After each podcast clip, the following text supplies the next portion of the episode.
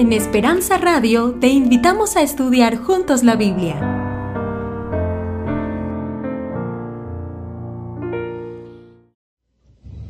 Vamos a orar una vez más para pedir la dirección de Dios. Padre querido, antes de abrir tu palabra humildemente, suplicamos la presencia de tu Santo Espíritu. El ser humano, por más que quiera entender tu palabra, no puede, Señor, porque la mente humana es una mente humana. Generalmente cuando se trata de las cosas de esta vida, ahí entendemos todo rápido. Pero cuando se, se trata de las cosas del Espíritu, nuestra mente carnal tiene dificultades para entender las cosas espirituales. Por eso te suplicamos que en este momento nos des un corazón capaz de asimilar tu palabra, una mente capaz de entenderla. Extiende tu mano y toca la vida de cada persona. Si hay alguien que está pasando por momentos difíciles en su vida, tú que conoces su lucha, no dejes de atender su oración sincera. Si hay alguien que tiene dramas en la familia y necesita de tu intervención, que tu mano poderosa entre y ayude a los miembros de esa familia. Si hay alguien pasando por problemas financieros, Señor, mientras estemos en esta tierra, infelizmente necesitamos comer, necesitamos vestirnos, necesitamos una casa y para todo eso necesitamos dinero. Y el dinero no es fácil de conseguir. Pero tú eres Dios, tú nunca has desamparado a tus hijos. Y Señor, tú sabes que este pueblo lindo quiere hacer lo mejor para ti, quiere servirte, pero es mucho mejor servirte y alabarte con el corazón tranquilo, sin las preocupaciones propias de esta vida. Por eso extiende tu mano y bendice a esas personas. Y si es necesario un milagro, pues hazme el milagro, Señor. Tú eres poderoso, tú eres Dios de milagros. Para ti nada es imposible. Manifiéstate esta noche en la plenitud de tu poder en el nombre de Jesucristo. Amén. Queridos, yo no sé si ustedes saben que esta noche estamos aquí. Creo que ya han anunciado eso, ¿no? Pero mañana nos estamos moviendo para otro lugar porque mañana hay otro culto aquí. Entonces, creo que ya todos saben dónde nos vamos a reunir mañana, en el Hotel Hilton en el salón de convenciones de ellos. No queda muy lejos de aquí. Pero recuérdense, hablen a su amigo, llámense por teléfono, comuníquense, porque no quisiéramos que vengan aquí y no encuentran la programación que están queriendo. Estaremos allá, pero el jueves volveremos aquí de nuevo. Y el jueves será nuestra última reunión, porque ustedes saben que el viernes en Richmond estamos comenzando la escuela de formación de líderes y estaremos también allá. Entonces aquí vamos a terminar el jueves en la noche, pero mañana no tendremos la reunión aquí, el jueves sí volveremos aquí. Bueno, vamos al texto bíblico. Estamos estudiando algunos versículos de Romanos. El tema de esta noche es clave, queridos. Romanos capítulo 5, versículo 1. Porque hay mucha gente que mal entiende el poder de Dios. Por ejemplo, ve, tú estás desempleado y tú crees en Dios y haces bien en creer en Dios porque Dios es todopoderoso. Te digo una cosa, no hay nada, nada, nada que Dios no pueda hacer en tu vida. Y si crees en Dios, haces bien. A veces Dios porque Dios es libertad y nos ha dado libertad. Él podría obligarnos a creer, sí o no. Podría, porque Él es Dios, pero nunca lo va a hacer.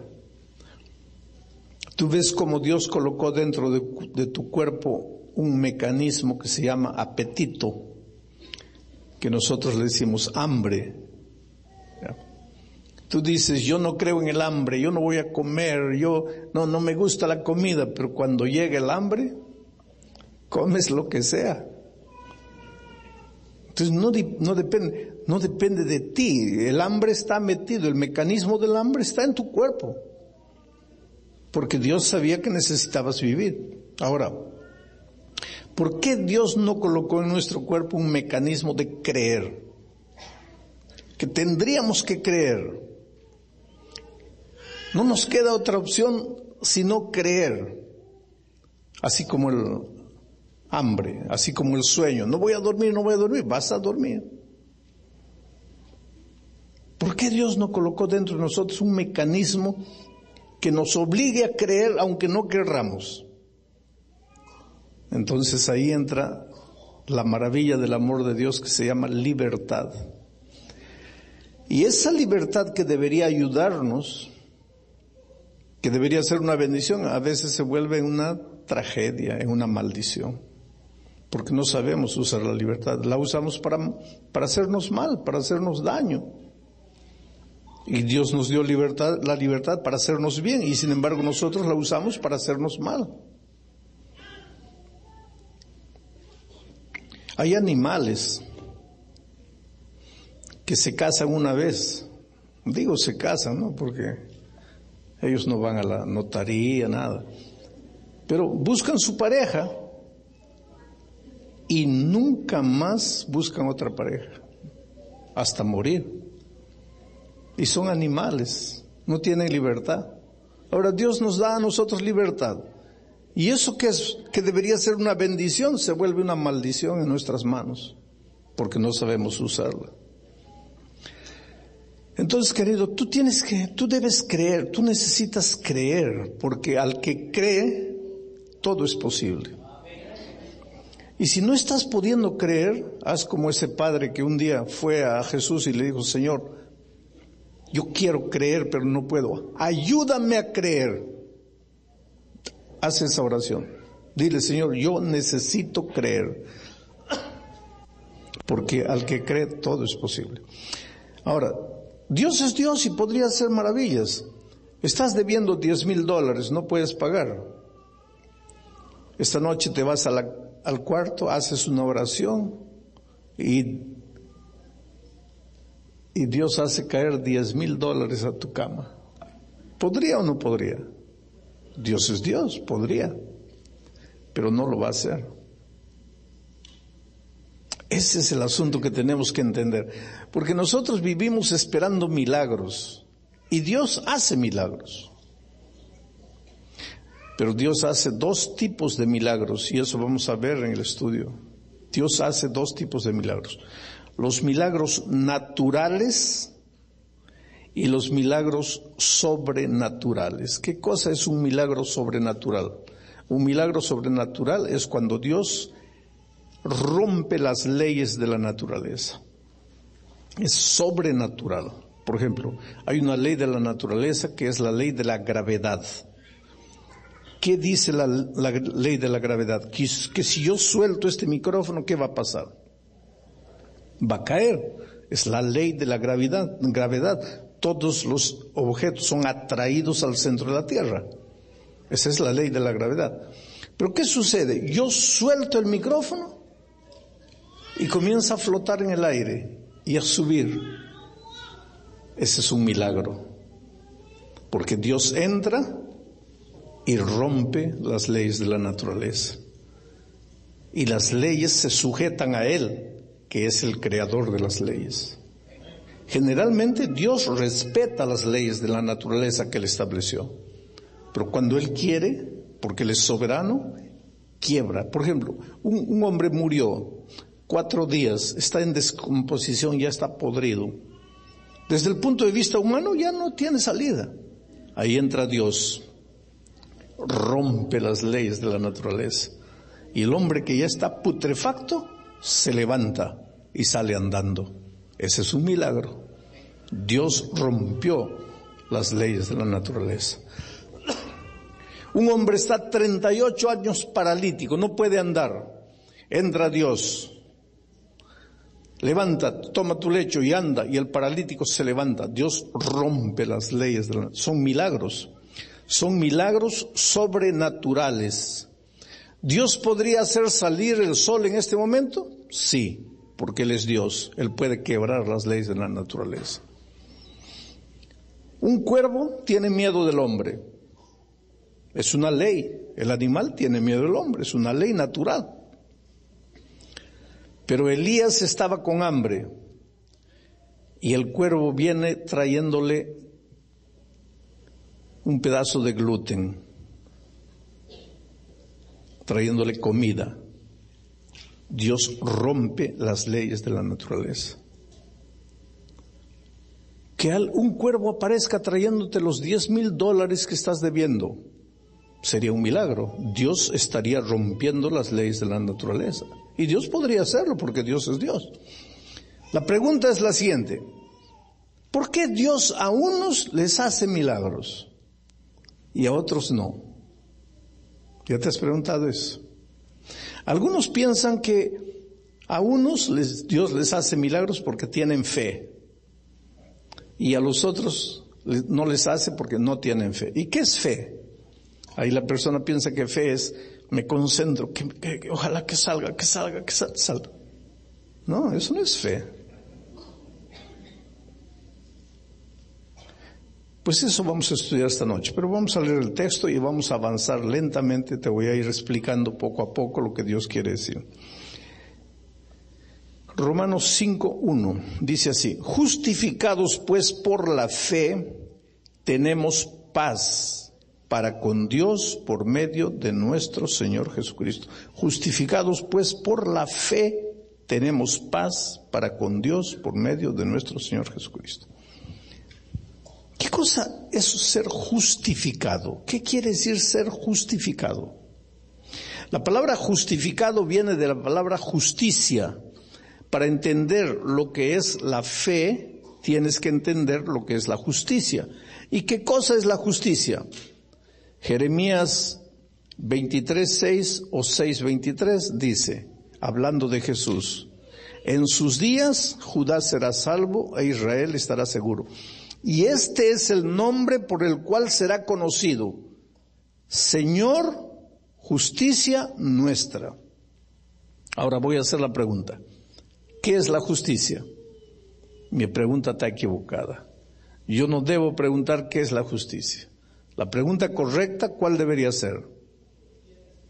¿Quién es la justicia? Porque de acuerdo a la palabra de Dios, la justicia no es algo, la justicia no es una cosa, la justicia es Jesús.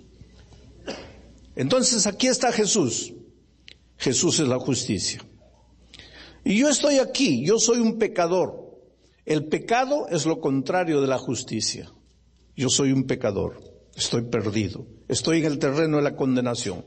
Todo me va mal. Porque estoy en las manos del gato. Estoy mal. Y quiero ser justificado. Y Jesús es la justicia. ¿Qué es lo que tengo que hacer? Ir a Jesús. Y cuando llego a Jesús, soy justificado. Simple. Ahora, si, alguien te pregunta, ¿cómo, ¿cómo se justifica el hombre? Dime, ¿cómo se justifica el hombre? Yendo a Jesús. Y cuando va a Jesús y vive con Jesús, ya es justo, porque está en Cristo. Jesús es la justicia. Pero el texto dice así, cuando eres justificado con Jesús, cuando vienes a Jesús, cuando te entregas a Jesús, dice, justificados pues para con Dios tenemos paz. Te voy a hacer la pregunta. Cuando tú vas a Jesús, cuando tú le entregas la vida a Jesús, cuando tú eres justificado, Dios te da un regalo. ¿Cuál es ese regalo? Voy a leer de nuevo el texto. Justificados pues para con Dios tenemos paz. Cuando tú vas a Jesús, Dios te da un regalo. ¿Cuál es ese regalo? Paz. O sea, cuando tú le entregas a Jesús el corazón, lo primero que Jesús te da es qué cosa? Paz. Una evidencia de que has sido convertido es que tienes paz. Una evidencia de que Jesús ha entrado en tu corazón es que tienes paz. Una evidencia de que eres un buen cristiano es que tienes paz. Pero si eres un cristiano nervioso, mirándole a todo el mundo el pecado, ahí yo voy a pensar 50 veces antes de decir que eres cristiano. Porque la primera evidencia de que eres cristiano es que tienes paz. Tranquilo. Ya no te agitas, ya no te desesperas, ya no estás cobrando de todo el mundo. No hay empleo, no te desesperas porque tienes paz. La paz es uno de los, es el primer regalo que Jesús te da cuando tú le entregas el corazón. Pero el problema es el siguiente. Vamos a decir que tú estás debiendo 10 mil dólares porque debes la renta y los biles aquí son famosos. Bienaventurados los brasileños que no tenemos biles, porque hay que comprar todo al, contado. Pero aquí biles, biles, biles, biles. Estás debiendo 10 mil dólares. ¿De dónde vas a sacar 10 mil dólares? Nadie consigue 10 mil dólares así en un día, dos días ni un mes trabajando duro no consigues 10 mil dólares. Ya no sabes qué hacer, estás desesperado. Ahí te dicen, vamos a la iglesia. Y tú piensas en tu corazón, si voy a la iglesia de repente Dios me ayuda. Y vienes. En el fondo, en el fondo, cuando tú vienes a la iglesia, y mira, tienes que ser sincero, porque el principio del éxito es la la sinceridad, especialmente en la vida cristiana. Si quieres ser feliz en la vida cristiana, tienes que ser sincero. Y no sincero con el otro, sino sincero contigo mismo. Vamos a decir que estás debiendo 10 mil dólares. Cuando vienes a la iglesia, ¿qué es lo que tú quieres en realidad? No me vas a decir que quieres adorar a Dios. Claro que vas a adorar a Dios. Pero en el fondo, en el fondo, ¿qué es lo que quieres? ¿Ah? que Dios te ayude a encontrar los 10 mil dólares para pagar la deuda. Estás con cáncer, vienes a la iglesia. En el fondo, ¿qué es lo que quieres? Que Dios te cure. Se venció tu licencia de conducir y ahora no puedes sacar nueva licencia y vienes a la iglesia. ¿Qué quieres? Que Dios haga un milagro para que te den la licencia de conducir sin, sin los documentos. ¿Quieres un milagro de Dios? Y no te sientas mal, querido, no te sientas mal, porque nosotros somos hijos de Dios. ¿Acaso el hijito se siente mal en decir, papá, esto con hambre? No. El hijito pequeñito cuando viene y te dice, papito, eh, tengo hambre, tiene vergüenza. ¿Vergüenza por qué? Entonces, ¿tú por qué vas a tener vergüenza de esperar que Dios te ayude? No, Él es tu padre y tú eres su hijo. el propio Señor Jesucristo dice, ¿Quién de ustedes, si su hijo le pide pan, le va a dar una piedra? Si su hijo le pide pescado, le va a dar serpiente. Y él dice así, si ustedes siendo malos saben dar cosas buenas a sus hijos, cuanto más vuestro Padre que está en los cielos os dará lo que le pidan. No tengas miedo de, pedirle a Dios. Entonces, tú vienes aquí, ¿verdad? esperando los 10 mil dólares, o esperando que te saque el cáncer, o, esperando un empleo, porque estás sin empleo, y tú vienes aquí y clamas a Dios, Señor, dame un empleo. Y cuando el pastor dice, levántate, entrégale la vida al, Señor Jesús, en este momento el Señor te llama, tú te levantas y vienes aquí y le entregas el corazón a Jesús. Pero en el fondo, ¿qué es lo que quieres? que Dios te saque de los problemas. Pero el Señor Jesús, en lugar de darte los 10 mil dólares, ¿sabes lo que te da? ¿Qué dice el texto? ¿Qué, ¿Qué, es lo primero que te da cuando vas a Él? Ahí tú vuelves para la casa. Está bien, Señor, gracias por la paz. No voy a decir que no necesito paz. Todo el mundo necesita paz. Pero, pero yo en este momento, en este momento, lo que estoy necesitando son 10 mil dólares. Y tú me das paz. ¿Qué hago con paz? mañana voy a pagar la renta con la paz. No, yo necesito dinero. Oh Señor, parece que tú no me entiendes. Pero Dios te entiende. ¿Tú crees que Dios no sabe que estás debiendo esa deuda? Que esa deuda no te deja dormir. Porque querido, la peor cosa para algunas personas es la deuda. Porque son personas, tú eres responsable, tú quisieras pagar tu cuenta, pero no puedes. Y eso no te deja dormir, no te da paz.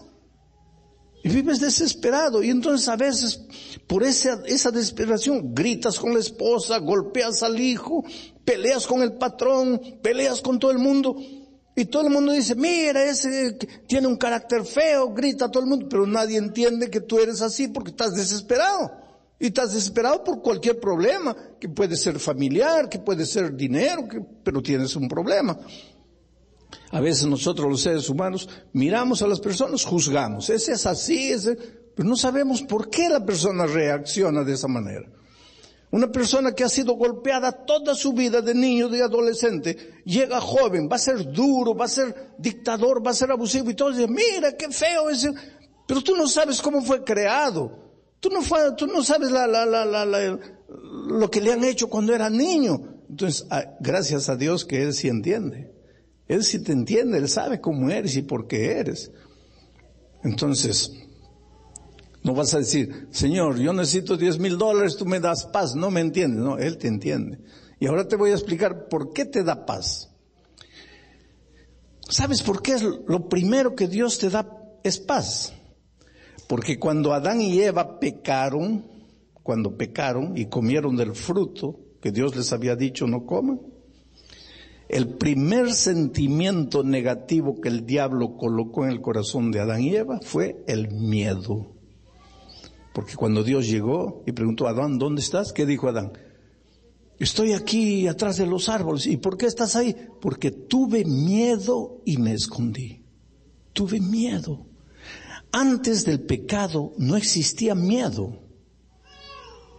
Ahora después del pecado entró el miedo y cuando entró el miedo, primero, Adán y Eva se escondieron. Segundo, Adán y Eva comenzaron a pelear entre ellos. No, porque tú me diste a comer el fruto. No, porque la serpiente, ¿no? ¿Tú te das cuenta? Antes del pecado no había miedo y antes del miedo no había problemas. Pero el miedo es el causador de todos los problemas. Un corazón con miedo no puede hacer nada en la vida, querido, porque el miedo, mira, yo te veo aquí, te veo el cuerpo, está tu cuerpo, pero yo no te veo el interior, yo no veo tu alma. Pero dentro Tú eres un ser humano maravilloso. Ahí dentro de ti están tus sueños, tus alegrías, tus tristezas, tus planos. Ahí dentro de ti está la persona que nadie conoce, que solo tú conoces. Y esa persona es linda. Y Dios te ama como eres. Pero cuando el miedo entra a tu corazón, esa persona linda que tienes dentro se hace añicos, se hace pedazos, se deforma. Y cuando esa persona interior se deforma, todo se deforma a tu vuelta. Tus relaciones familiares se deforman, tu vida financiera se deforma, tu vida profesional se deforma, todo se deforma. Porque tu interior está deformado y está deformado porque el miedo, lo, lo que el miedo hace es deformar a las personas. Ahora, deformado interiormente, ya no puedes ni encontrar empleo. Y la causa es el miedo. Hay gente que me dice, pero pastor, qué miedo. Yo no tengo empleo, ¿y por qué no hay empleo? No porque tengo miedo. Pues te voy a hacer un ejemplo. Mañana vas a buscar empleo. Tienes que hacer una entrevista en la hora de, de aplicar. Te vas a entrevistar con alguien y le vas a dar la mano para saludarlo. Cuando le das esa mano fría, helada, sudada, mojada, ya perdiste el empleo. ¿Quién te va a dar empleo así? Pero pastor, ¿qué, ¿qué, culpa tengo yo si mi mano suda? No, no, no, no. Tú no tienes la culpa. ¿Y por qué suda tu mano? ¿Por qué suda tu mano? El miedo. Entonces, el miedo te hace vivir Tú sabes que hay gente que tiene miedo de vivir, tiene miedo de vivir. Vive mirando al suelo, como si el mundo le estuviera haciendo a él un favor porque él está viviendo. Todos son superiores a mí, yo soy un pobrecito porque no tengo documento, porque no hablo inglés, porque no tengo título. Pero querido, tú eres precioso. Dentro de ti, querido, si Dios te creó y dice que dentro de ti Dios te colocó el hambre de Dios, eso lo dice Job. La capacidad de soñar, de creer. Pero cuando el pecado entró, no digo tu pecado, cuando el pecado entró a este mundo, deformó esa persona linda que tienes dentro. Ahora esa persona es celosa, es envidiosa, es codiciosa, es avara, esa persona es miedosa, esa persona es acomplejada, lleno de traumas, no eres feliz. No puedes ser feliz tú solito. ¿Cómo vas a ser feliz a tu esposo o a tu esposa o a tu hijo? ¿Cómo vas a ser un victorioso si dentro de ti eres un derrotado? Y para remate, esta vida maltrata. Maltrata tanto, te maltrata tanto, que tú crees que has nacido para ser maltratado. Te cierra tanto las puertas que tú llegas al punto de creer que ninguna puerta se abrirá para ti. Yo no sé si tú has visto un elefantón de esos enormes en los circos amarrado a, una estaquita de fierro así. Del pescuezo con una corriente, con una corriente a una estaca pequeñita. Y tú piensas así, pero ese elefante con la fuerza que tiene, es solo levantarse y arranca la estaca. Pero no se va a levantar. ¿Y sabes por qué? Porque los domadores, los criadores saben. Cuando nace el elefantito, Está chiquito, lo amarran de una cuerda a una estaca profunda. Entonces el elefante te trata, no sale. Dos, no sale. Cincuenta veces nada. Cien veces nada. Mil veces nada. Y dicen que el elefante es el animal que mejor memoria tiene. Y entonces ahí se graba aquí, aquí dentro en la mente. ya de tanto intentar, intenta, intenta, intenta, no puede. Ahí graba la mente no se puede. Y listo. A partir de ahí, lo amarra con esta quita, ya no se va a levantar. ¿Tiene fuerza? Sí tiene. Pero aquí él mismo ya se dice, no se puede porque ya lo intenté. Oh, querido, esta vida es así. La vida te ha maltratado tanto, te ha golpeado tanto. Las puertas se te han cerrado y tú llegas a la conclusión, pues no se puede. ¿Cómo no se puede? ¿Por qué no se puede? Si tú has salido de las manos de Dios. Pero lo que pasa es que con tu mundo interior hecho pedazos, ahí no vas a poder nunca. Porque vamos a decir, por aquí por fuera mi cuerpo está bueno, pero mi, mi, mi, mi hueso se ha desgastado y se ha quebrado. Pero yo me veo, la piel está bonita, la carne está bien. Pero yo no puedo ver que el hueso está quebrado. Y quiero andar y no puedo. Y me miro, pero ¿qué pasa si está todo bien? Y trato de andar y no puedo. ¿Por qué? Porque el hueso está quebrado. Solo que no lo veo. Entonces tú a veces te preguntas, ¿por qué? Si está todo bien. Está todo bien lo que ves.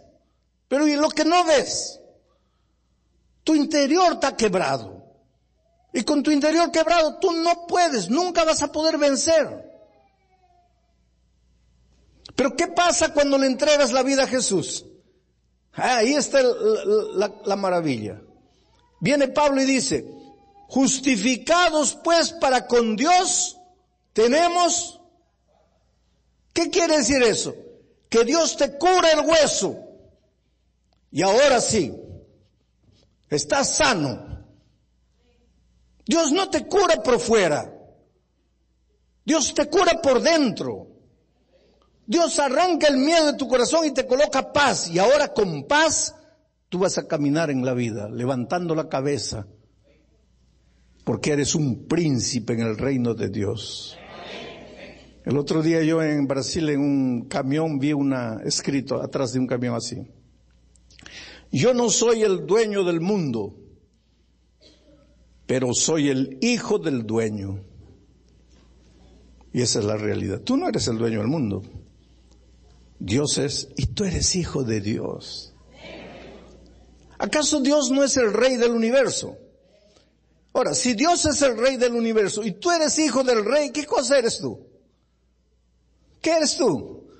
Un príncipe. ¿Ya viste un príncipe mendigando empleo de 10 dólares por hora. ¿Qué príncipe es ese? Tienes que aprender a vivir como hijo del rey. Pero para eso el miedo tiene que salir. Yo te digo en el buen sentido, el Evangelio tiene que hacerte atrevido. Atrevido en el buen sentido, no de malcriado, sino de atreverte, de desafiar la vida, de enfrentar la vida.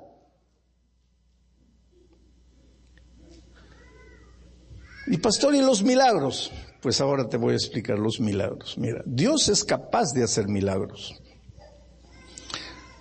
milagros sobrenaturales. Porque hay gente que dice, no, Dios hacía esos milagros sobrenaturales en el pasado. Hoy día ya no hace. Hoy día hace, querido. Yo estaba predicando hace algunos años en Los Ángeles. Y como siempre dije, levántense, vengan, entreguen la vida a Jesús. Y la gente comenzó a llorar. La gente se abrazaba y lloraba y yo no entendía qué pasa. Y miraban a las personas aquí lloraban. Cuando salgo, el pastor me agarra atrás así emocionado, me dice, sucedió un milagro. ¿Qué fue? Me dice, ¿viste esa persona que se acercó adelante rengueando? Digo, sí.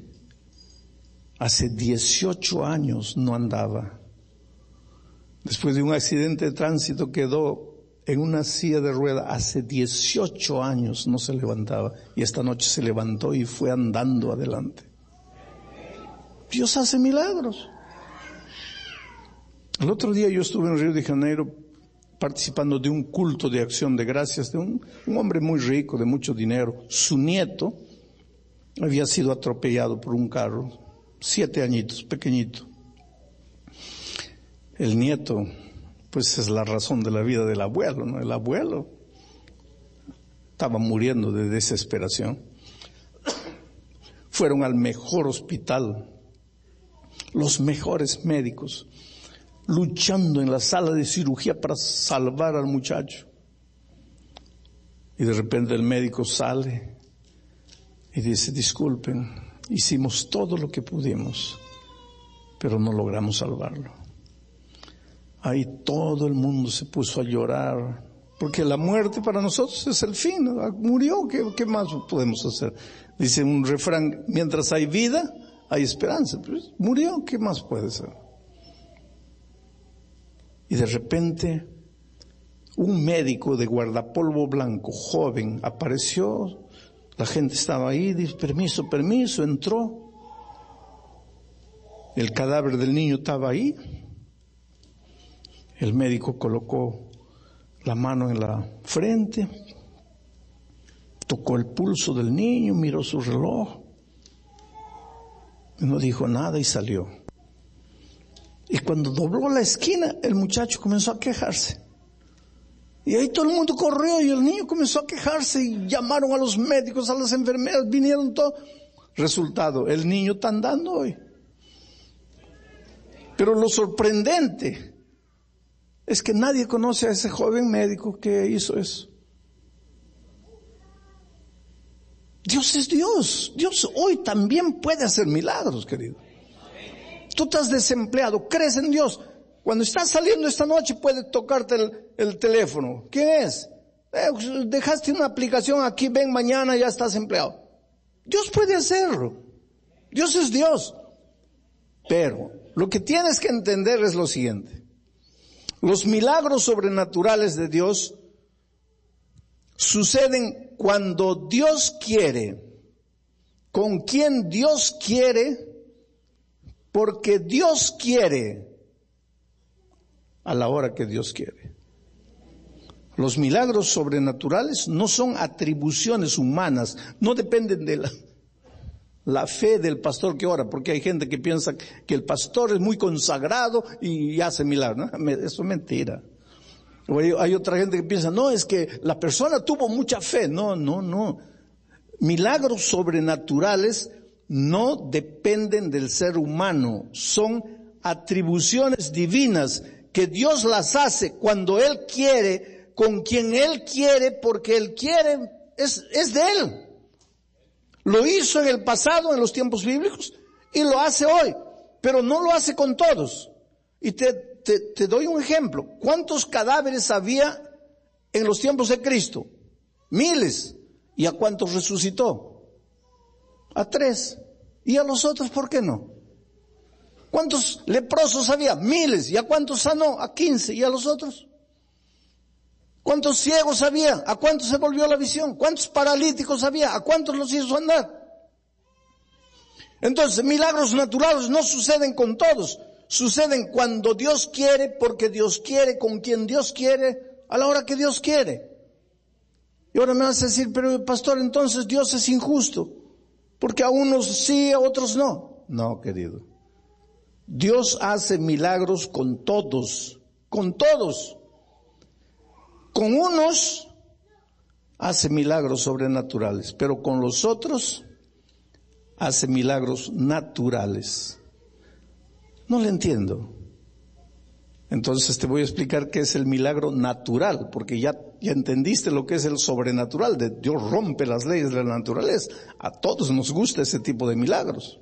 Dios abre el mar rojo, Dios saca agua de la roca, milagros sobrenaturales. Hace parar el sol, milagros sobrenaturales.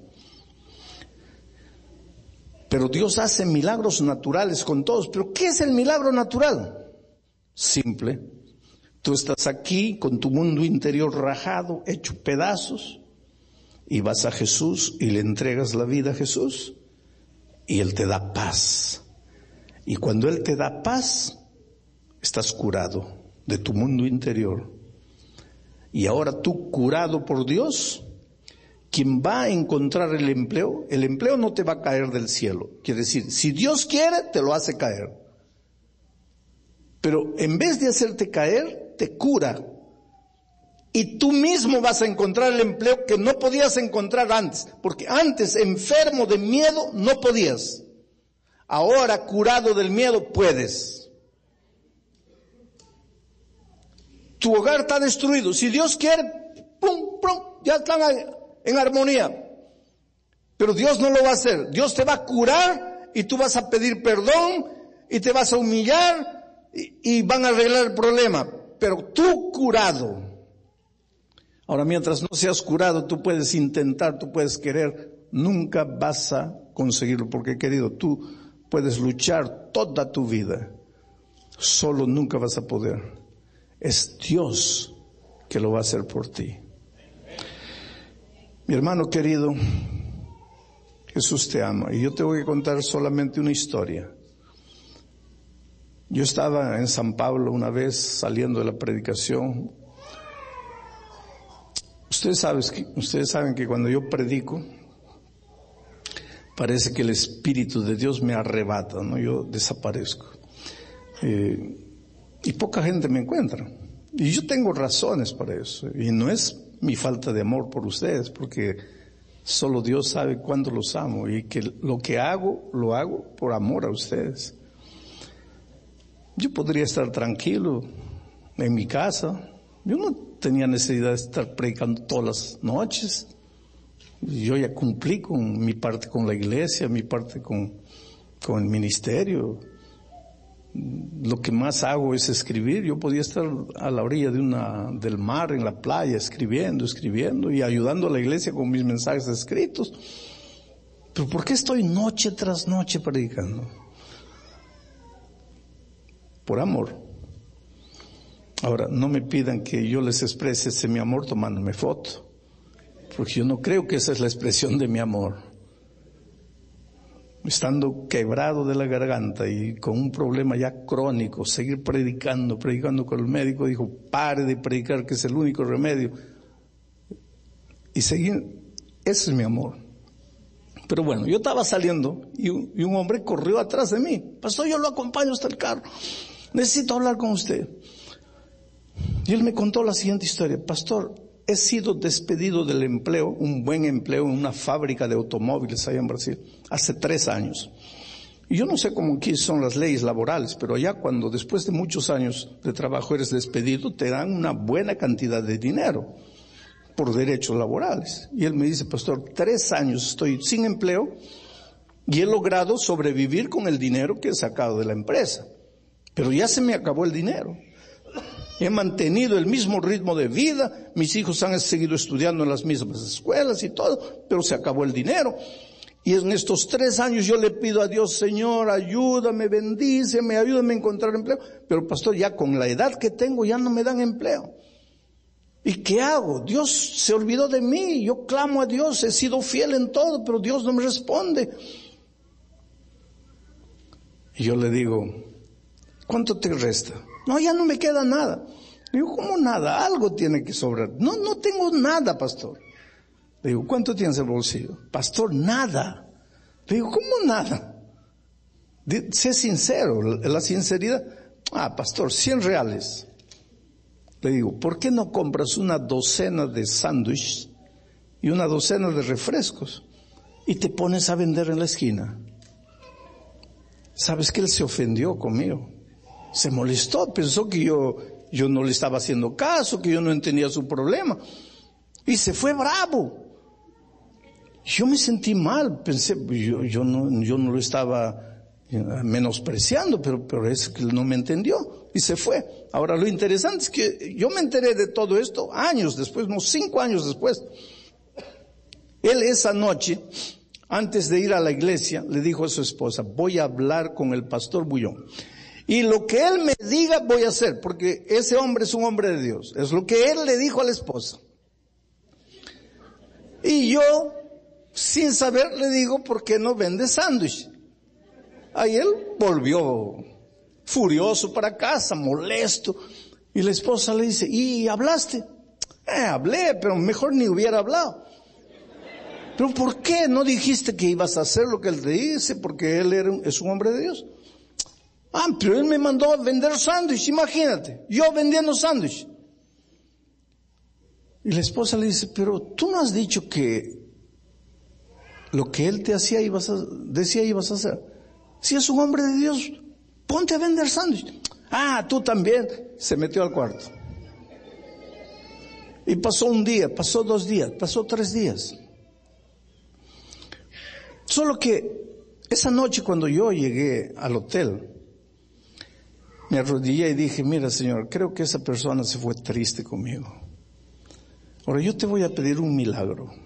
Yo no te voy a pedir que le hagas caer dinero del cielo, pero te voy a pedir que lo cures. Porque si él se ofendió por el hecho de que yo le dije, vende sándwich, es porque él está enfermo dentro de él.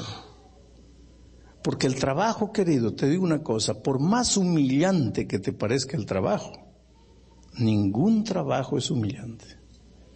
Por más que en tu tierra hayas sido doctor, ingeniero, médico, diputado, lo que sea, en esta tierra comienza a trabajar con el trabajo que se te presenta en la mano.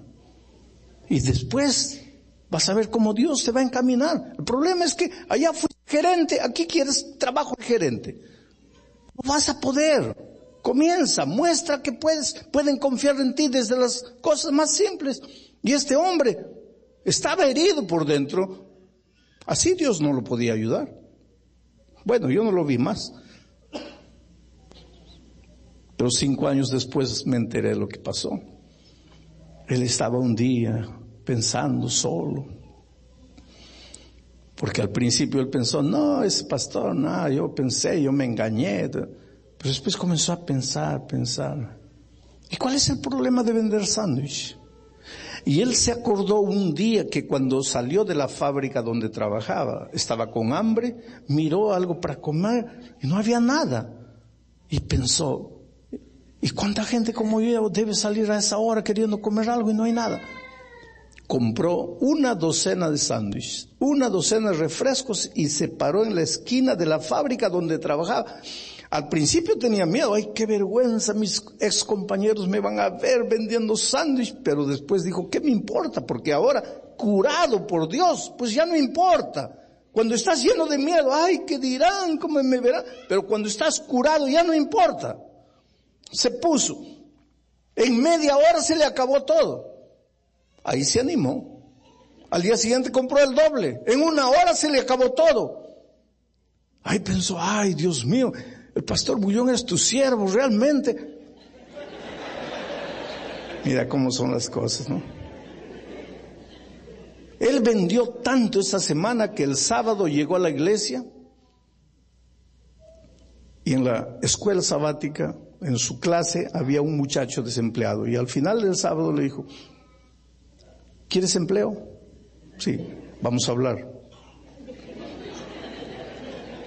Y le dio empleo. Le dijo, mira, tú te paras aquí con sándwich y yo me voy a la otra esquina se les acabó durante esa semana. A la tercera semana contrató otro hermano desempleado. Después contrató otro. Cinco años después, él mismo me contó la historia, pero ahora la cosa era diferente. El hombre estaba rico, no millonario, pero rico. Es dueño de 100 carretas de sándwich en la ciudad de San Pablo. Rico.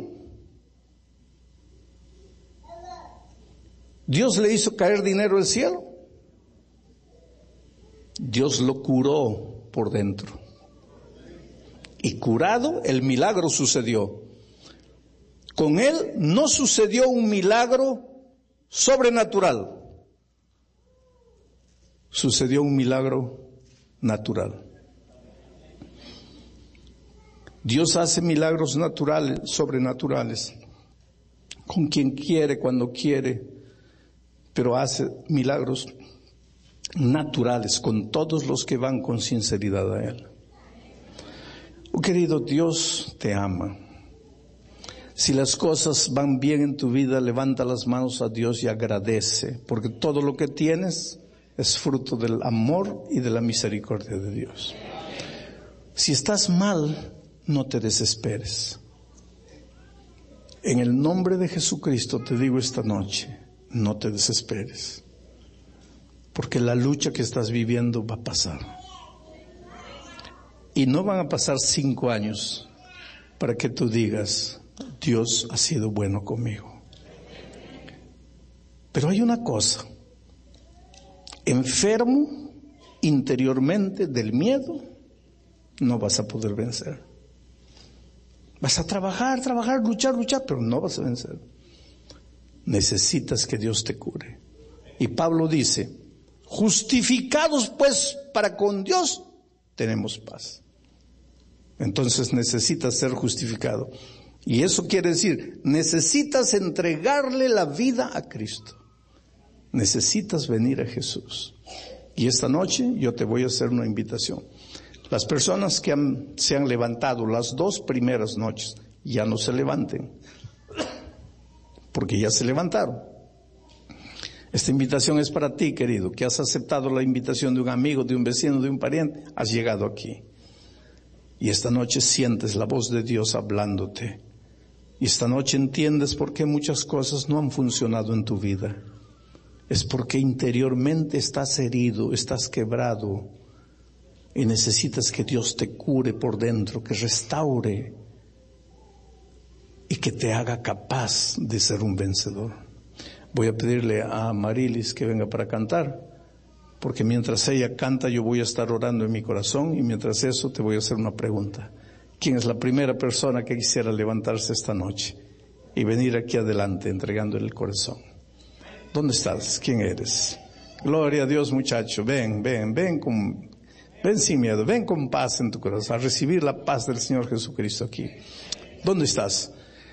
El Espíritu de Dios se está moviendo hoy día y te está llamando. Hoy es el día de buena nueva. Hoy es el día de salvación. Tú estás sintiendo el trabajo de Dios en tu corazón. Ven lentamente. Por favor, suelten la música de ella. Ven. Yo no sé quién eres, pero el Espíritu de Dios está trabajando en tu corazón. Déjate traer por el Espíritu Santo.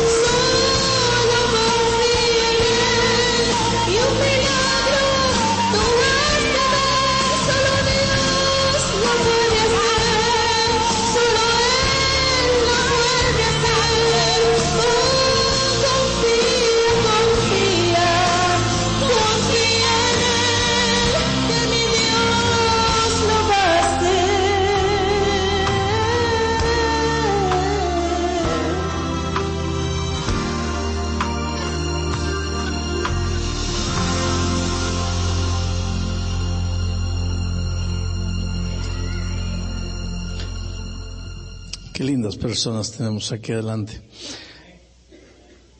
Podríamos esperar esta noche aquí por lo menos unas seis personas más que se levantarán y vendrán. Por lo menos unas seis personas más que están sintiendo la voz de Dios llamando en su corazón.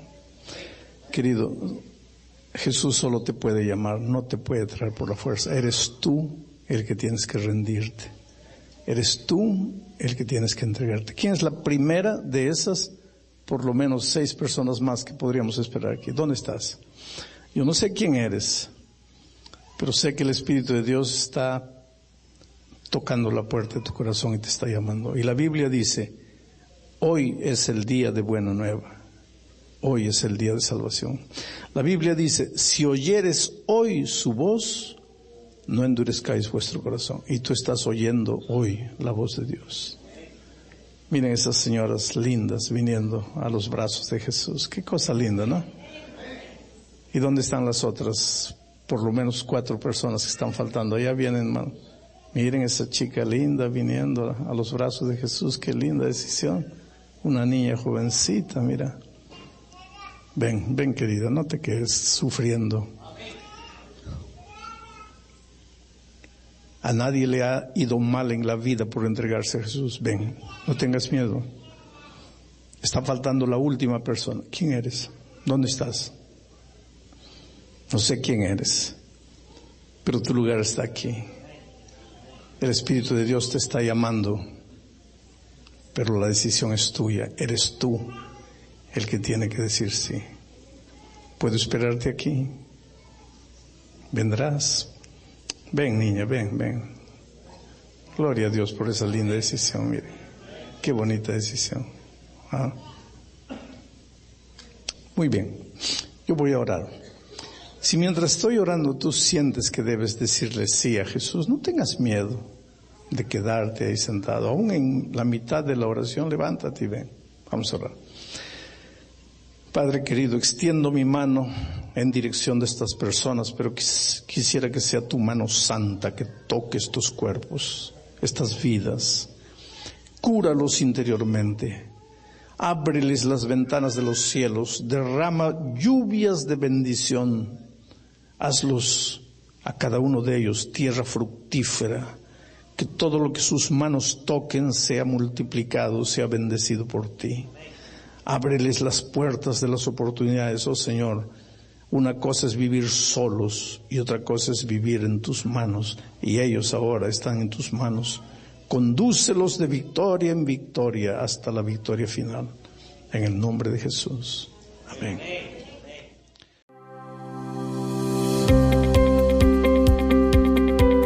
Esperanza Radio. Siga disfrutando de nuestra programación en www.esperanzaradiolv.com.